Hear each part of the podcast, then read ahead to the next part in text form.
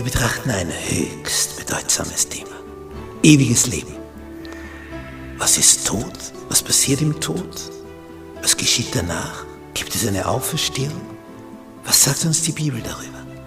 Das wollen wir miteinander betrachten. Die Bibel verschweigt uns das nicht, ganz im Gegenteil.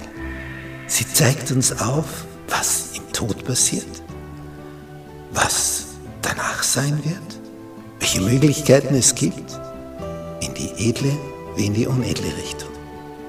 Wir haben eine Riesenchance. Die Frage ist nur, nützen wir sie?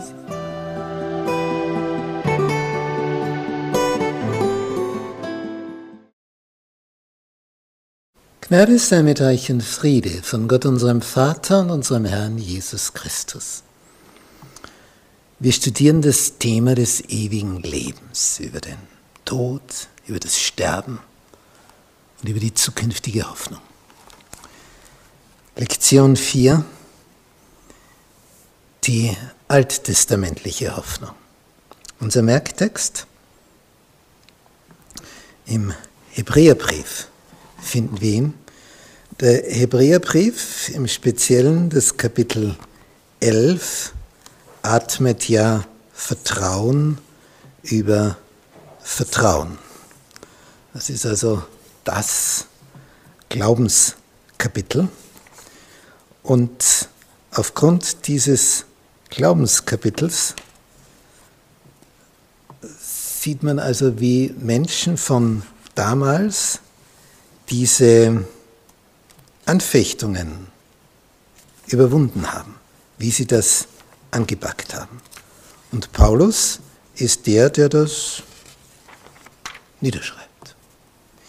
Und wir lesen hier in Hebräer 11 den Vers 17.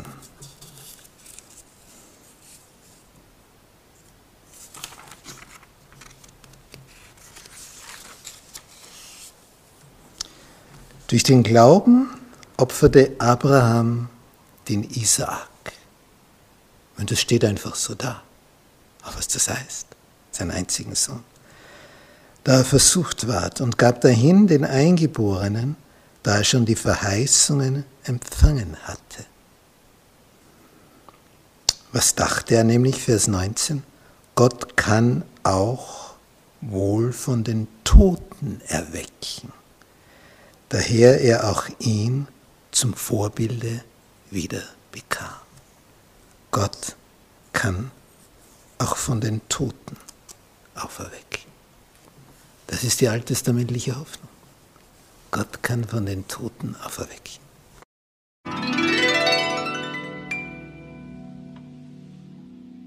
Ich werde Gott schauen. Im Buch Hiob, Kapitel 19, Hiob ist ja der, der alles an einem Tag verloren hat. Seinen ganzen Besitz, alle zehn Kinder und dann gesagt hat, der Herz gegeben, der Herz genommen. Der Name des Herrn sei gelobt. Und dann wird er noch schwer krank, als Stufe 2 des Leidens. Und zwar so krank, dass seine Frau sagt, und jetzt brauchst du nur noch eines. Tun. Gott absagen und sterben. Bring dich um. Der sagt, du redest wie die törichten Weiber reden. Haben wir das Gute empfangen von Gott? Haben wir uns nicht gewehrt dagegen? Naja, dann wehre ich mich auch nicht gegen das, was jetzt kommt. Und in all diesen seinen körperlichen Schmerz drinnen kommt dieser Vers. In Kapitel 19, Vers 25. Aber ich weiß, sagt er, ich weiß, dass mein Erlöser lebt. Und als der Letzte wird er über dem Staube sich erheben. Und nachdem diese meine Haut zerschlagen ist, werde ich ohne mein Fleisch Gott sehen. Was, was für Texte. Ich weiß, dass mein Erlöser lebt. Er hat alles verloren ist schwer krank, ist bedeckt mit Geschwüren vom Scheitel bis zur Sohle und mit Scherben sitzt er in der Asche kratzt sich und sagt, ich weiß, dass mein Erlöser lebt. Ich werde Gott schauen.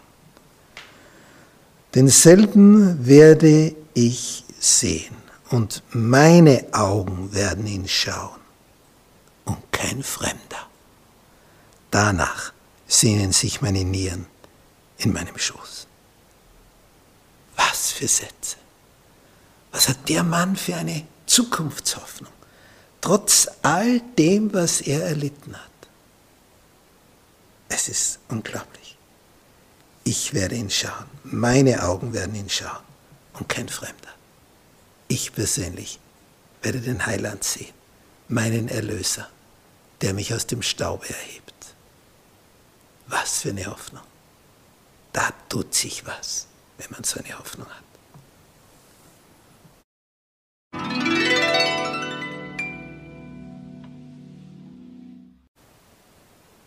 Von der Macht des Grabes.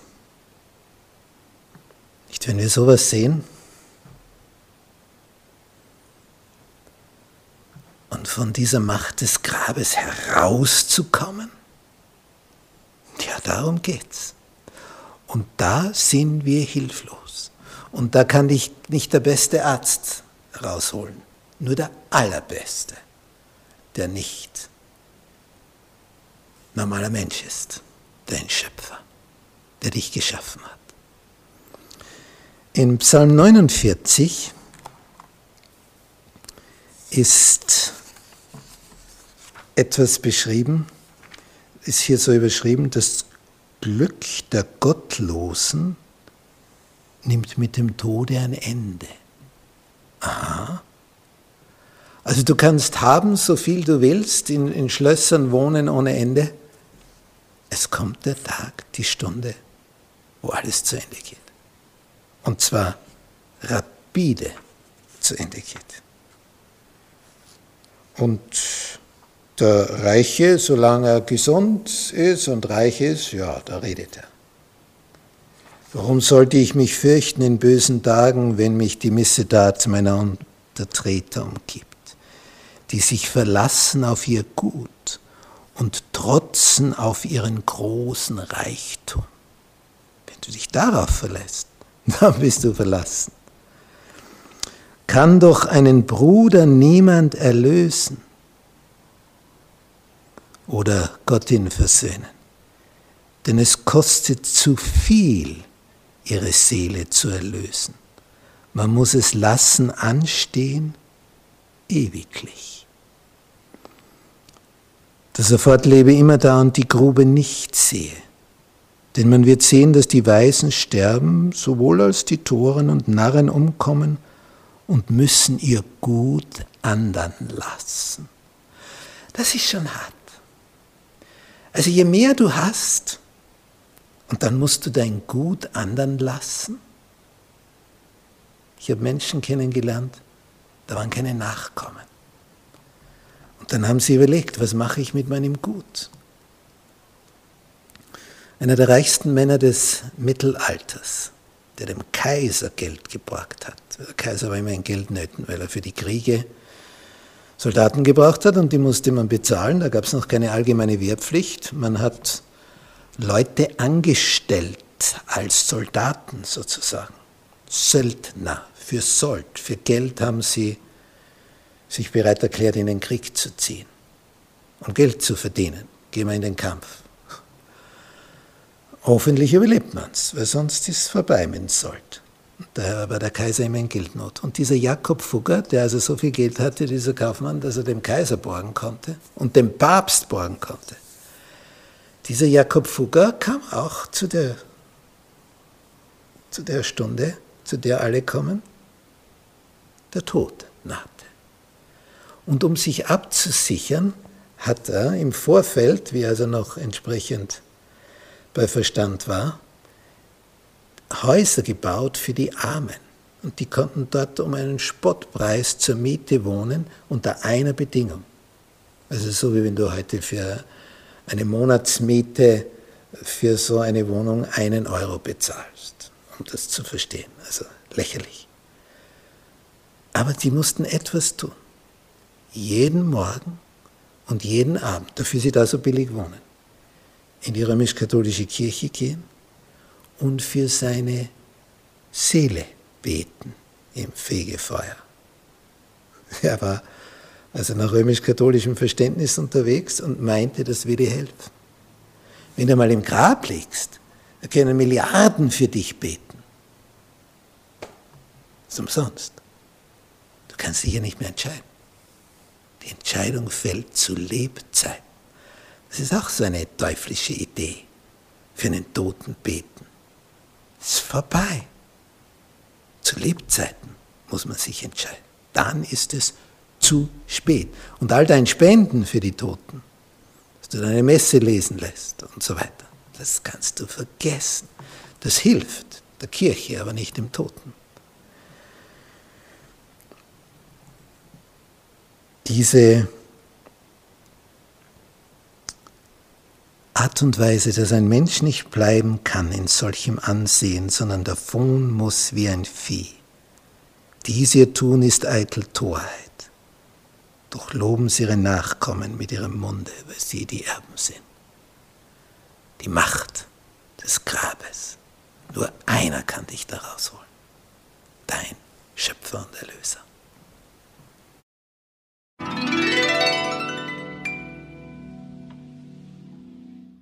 Aus den Tiefen der Erde. Psalm 71. Herr, ich traue auf lass mich nimmermehr zu Schanden werden. Was für ein Psalm. Ich traue auf dich, o oh Herr. Überschrieben hier in der Lutherbibel Gebet um Gottes Gnade bei herannahendem Alter. Wo man also schon merkt, dort und da zwickt's und zwackt's. Herr, ich traue auf dich. Errette mich durch deine Gerechtigkeit und hilf mir aus. Neige deine Ohren zu mir, hilf mir. Da ist also jemand schon in körperlicher Bedrängnis. Da gibt es Schmerzen. Sei mir ein starker Hort, dahin ich immer fliehen möge, der du zugesagt hast, mir zu helfen. Denn du bist mein Fels und meine Burg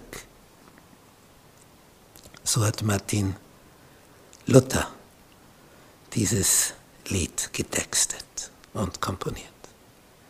Eine feste Burg ist unser Gott. Eine gute Wehr und Waffen. Er hilft mir frei aus aller Not, die uns jetzt hat betroffen. Der altböse Feind, wie ernst das jetzt meint, groß Macht und viel List sein grausam Rüstung ist. Auf Erd ist nichts seins gleich. Aber eine, eine feste Burg ist unser Gott. Damit sich's reimt, ein feste Burg ist unser Gott. Mein Gott, hilf mir aus der Hand der Gottlosen, aus der Hand des Ungerechten und Tyrannen. Denn du bist meine Zuversicht, Herr, Herr, meine Hoffnung von meiner Jugend an.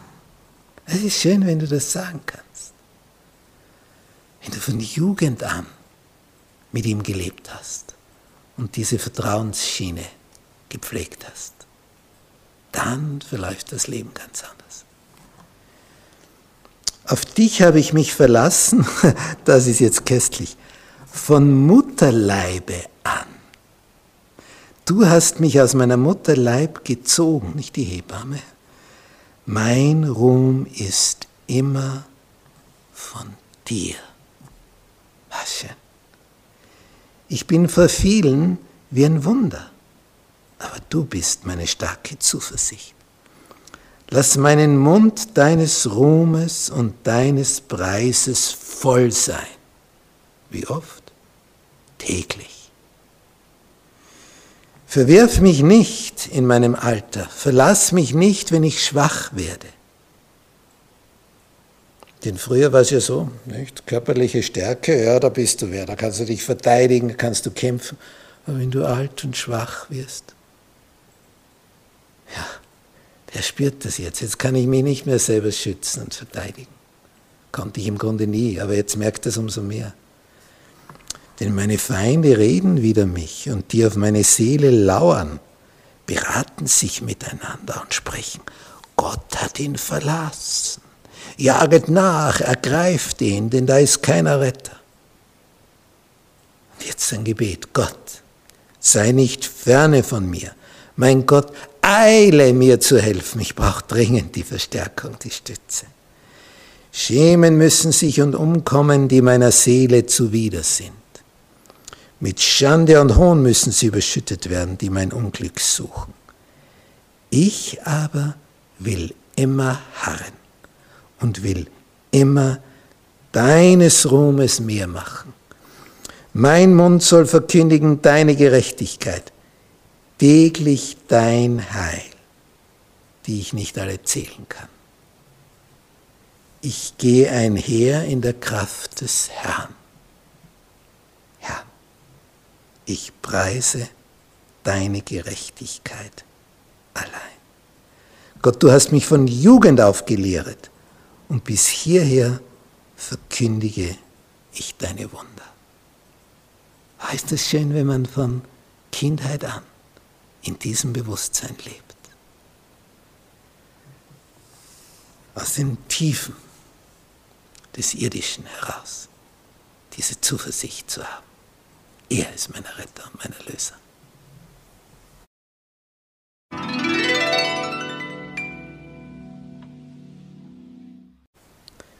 Deine Toten werden leben, so sagt Gott.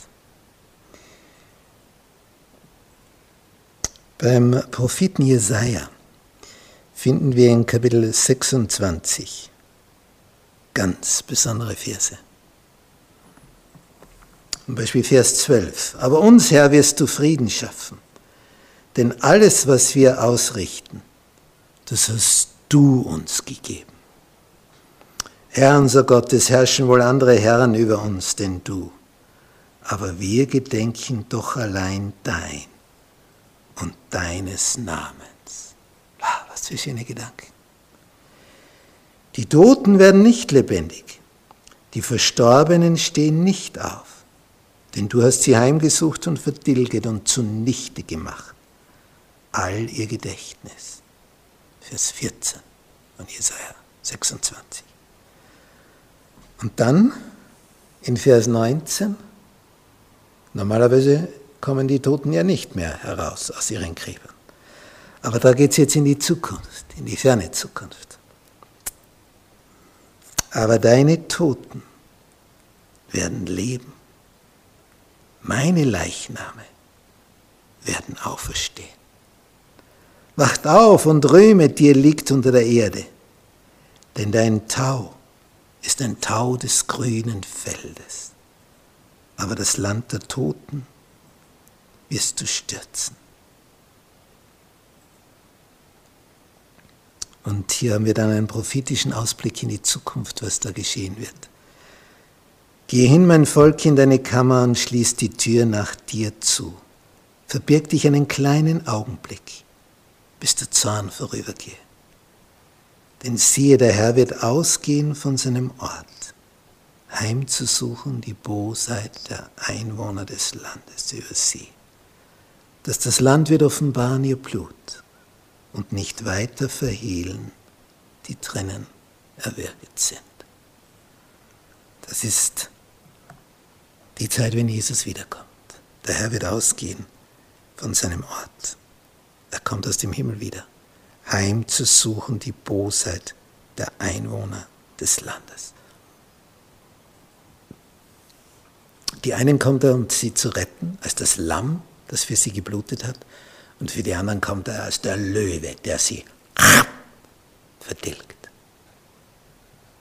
So wird bei der Wiederkunft Jesu keiner überleben, der nicht vorher, unmittelbar vorher, hier herausgeholt worden ist. Durch die größte Evakuierungsaktion aller Zeiten. Das wird etwas werden.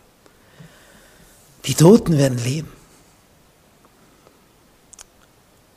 Der Herr ist der Einzige, der, der uns geschaffen hat, der uns aus den Tiefen des Grabes wieder herausholen kann. Nur er. Die Toten, sie werden leben. Meine Toten werden leben, steht da. Meine Leichname werden auferstehen. Das ist die alttestamentliche Hoffnung. Das ist nicht nur etwas aus dem Neuen Testament. Das war den Propheten mitgeteilt worden. Es gibt eine Auferstehung von den Toten. Was das für eine Hoffnung ist. Und dann zu wissen, es gibt ein Wiedersehen und dann keinen Tod mehr nach der Auferstehung, sondern ewiges Leben für die eben, die das Ticket haben, die von den Engeln mitgenommen worden sind, die evakuiert worden sind, die bei der ersten Auferstehung dabei sind, die den Einser auf ihrer Stirn haben, nicht den Zweier. Denn die kommen erst bei der zweiten Auferstehung dran. Diesen Einser, den brauchen wir. Du brauchst die Bestnote. Sehr gut. Eins im österreichischen Schulsystem. Diese Einsernote, wer kriegt die? Dass du da rauskommst aus den Gröbern und bei der ersten Auferstehung dabei bist. Ja, wenn du schon hier und jetzt und heute, im Tod ist es zu spät, da kannst du nichts mehr entscheiden, da hast du kein Bewusstsein mehr, dass du jetzt dich mit dem befreundest, der dich geschaffen hat. Das ist ja deine Sehnsucht. Du sehnst dich nach dem, von dem du kommst, weil du willst wieder heim zu ihm. Und hier und jetzt, in diesem Leben, brauchst du eine liebende Beziehung zu ihm, dass du ihm vertraust und ihm folgst. Das ist das Ticket.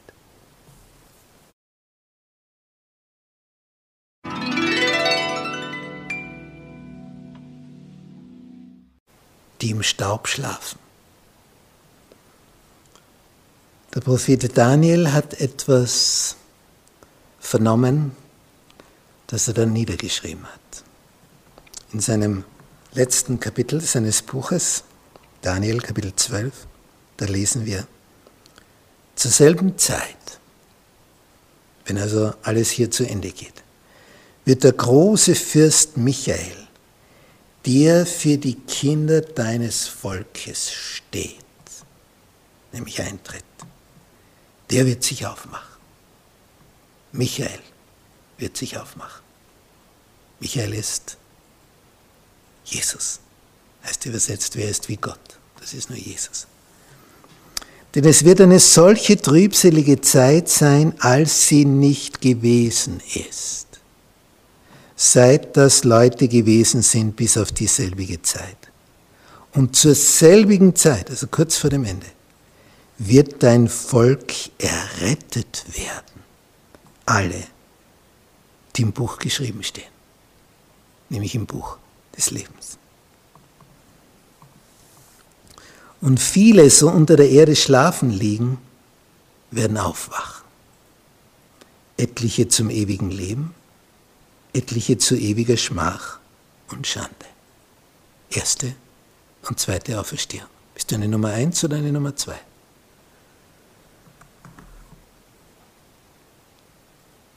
Etliche zum ewigen Leben. Die anderen werden vergehen.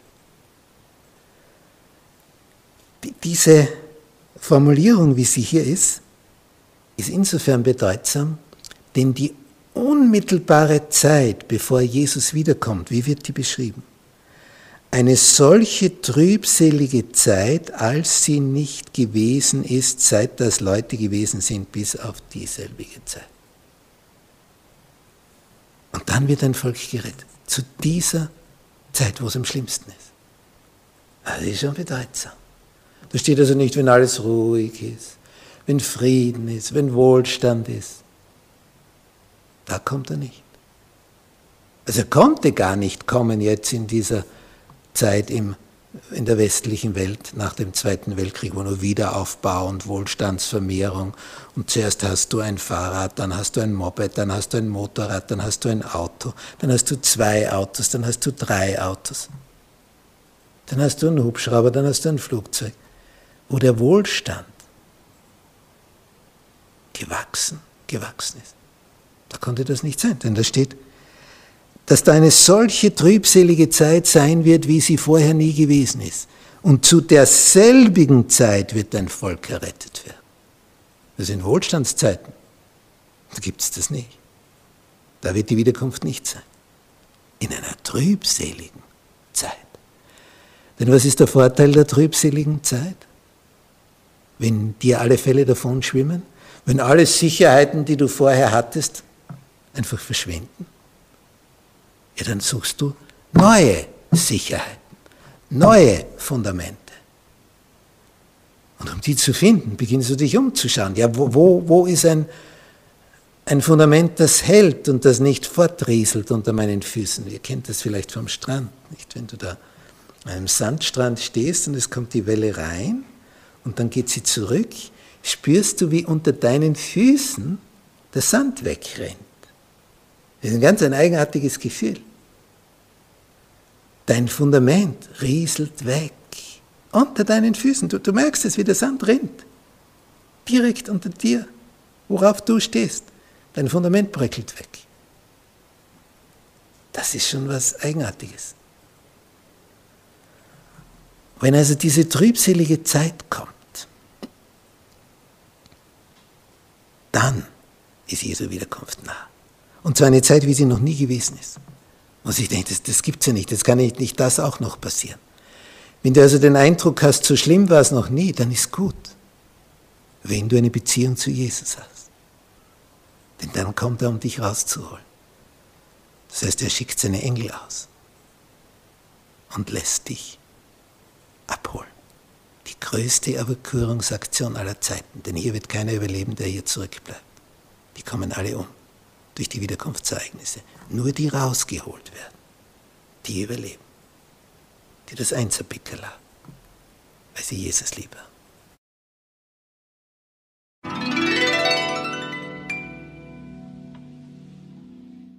Zusammenfassung. Es war bei einem Begräbnis. Viel zu viele habe ich schon gehalten. Ich sehe mich danach, wenn das aufhört. So viele wertvolle Menschen, die von uns gegangen sind. Und ich hatte gerade diese Ansprache gehalten haben sich die Leute nach der Reihe verabschiedet. Und ich dachte noch nach, stand dort, wahrscheinlich als einer der letzten, kommt der Totengräber auf mich zu. Sagt, Sie sind ja der, der da die Ansprache gehalten hat. Ja. Sie haben da was geredet von einer Auferstehung. Ja. Was? Da den Kopf geschüttelt. Wie, wie können Sie den Leuten sowas erzählen? Ich bin hier seit 30 Jahren Totengräber. Ich grab da hinunter. Ich habe noch nie einen Auferstehen gesehen. Knochen, Knochen habe ich gefunden. Das war alles. Ja, das wird auch weiter so sein. Also keine Auferstehung. Doch. Ja, aber ich habe noch keine gesehen. Ja, die war auch noch nicht. Die kommt erst. Das ist zukünftig. Und dann werden die Toten leben. Er hat mich mit großen Augen angeschaut. Ja, wann soll das sein? Ja, wenn er kommt. Und dann wird eine enorm trübselige Zeit vorher sein, keine Wohlstandszeit. Es wird drunter und drüber gehen, wie es noch nie gewesen ist. Dann kommt er. Wenn also die Not am größten, dann ist der Herr am nächsten. Er hat nur geschaut und geschaut, dieser Totengräber, dass sie an sowas glauben können. Ja, das ist die einzige Hoffnung. Der hat auf, auf, auf so einem Umfeld gearbeitet. Der hat immer wieder Löcher gemacht. Für die, die eingegraben werden. Und für ihn war das seltsam, weil er immer nur sieht, wie die da hinunterkommen, aber nie wie einer zurück rauskommt. Und da hat er natürlich recht, weil das ja etwas Zukünftiges ist. Die schlafen alle. Sie werden dann auferweckt, wenn Jesus wiederkommt und sie ein Einzelpickel haben, sozusagen. Dass sie mit Jesus vorher eine Liebesbeziehung aufgebaut haben, wo sie noch gelebt haben. Weil wenn sie da tot sind, ist vorbei mit der Entscheidung.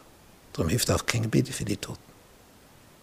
Jetzt müssen wir für die Menschen beten, für die Lebenden, dass die sich entscheiden, richtig entscheiden für das Wahre, das Edle. Und je schlimmer die Zeiten werden, desto mehr wird es entscheidungsfreudige Menschen geben, für diese oder jene Seite. Da bleibt dann keiner mehr in der Mitte. Die einen werden Gott verdammen für all die Trübsal, die kommt, und die anderen werden sagen, Ja, so steht schon im Propheten Daniel, im zwölften Kapitel. Es wird eine trübselige Zeit sein wie nie zuvor. Und zur selben Zeit werden die Toten auferstehen.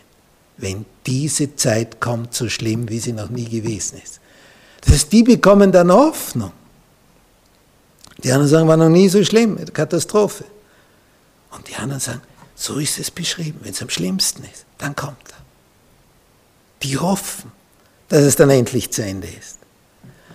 Aber Gott lässt diese schlimme Zeit deswegen geschehen, weil sonst die Entscheidungen nicht fallen würden. Wir würden bis, bis zur Todesstunde würde die Masse das rauszögern und dann ist es zu spät. Sie schieben es auf die lange Bank und das ist des Teufels liebstes Möbelstück. Wenn du es auf die lange Bank schiebst, dann bist du nämlich zu spät dran für deine Entscheidung. Nicht immer wieder werden wir bearbeitet, dass Menschen uns sagen, du musst dein Testament jetzt machen, jetzt, wo du noch bei klarem Verstand bist, dann wirst du es nicht mehr können. Und jetzt musst du die Patientenverfügung unterschreiben, weil dann kannst du nichts mehr entscheiden, dann bist du schon im Delirium. Jetzt, jetzt, wo du noch bei Kraft und Verstand bist. Und so gilt es für die Entscheidung für den Himmel. Nur dort geht es nur um irgendwelche irdischen Dinge.